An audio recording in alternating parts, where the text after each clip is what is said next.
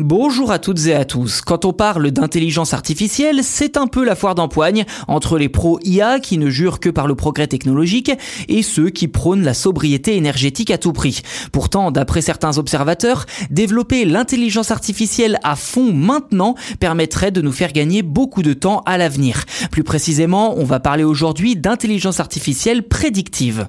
Vous le savez, l'intelligence artificielle a montré de belles capacités en matière d'écologie, notamment le fait de mieux surveiller les systèmes de production, détecter de manière anticipée des feux de forêt ou encore reconnaître les déchets plastiques dans les océans afin de guider les bateaux de récupération. Bref, vous avez compris la logique.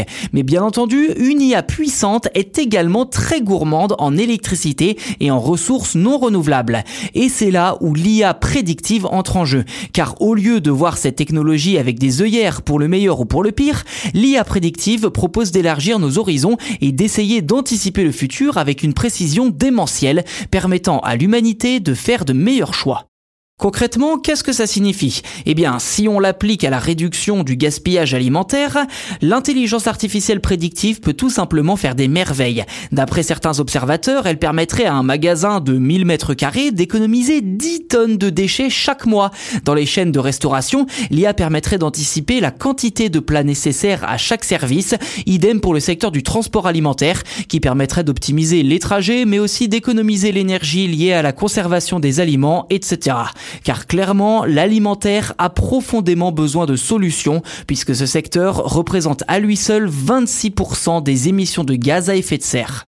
Autre domaine d'action possible pour cette intelligence artificielle prédictive, détecter des pollutions avant qu'elles ne s'étendent par exemple, ajuster les politiques d'urbanisme ou encore prédire les catastrophes météorologiques.